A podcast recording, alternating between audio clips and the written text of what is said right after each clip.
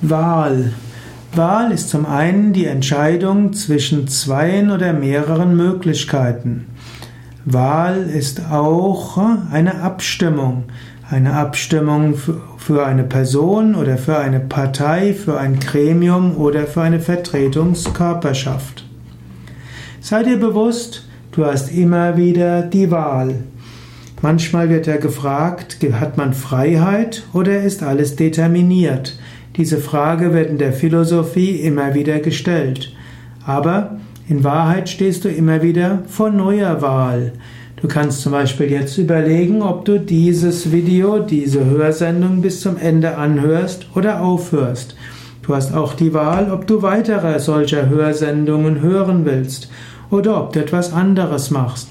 Du hast die Wahl, ob du jetzt Yoga übst, ob du meditierst. Du hast nicht die vollständig freie Wahl. Manche Dinge sind vorgegeben. Und manchmal muss man auch sagen, wer A sagt, muss auch B sagen. Aber sei dir bewusst, immer wieder hast du eine freie Wahl und triff deine Wahl klug.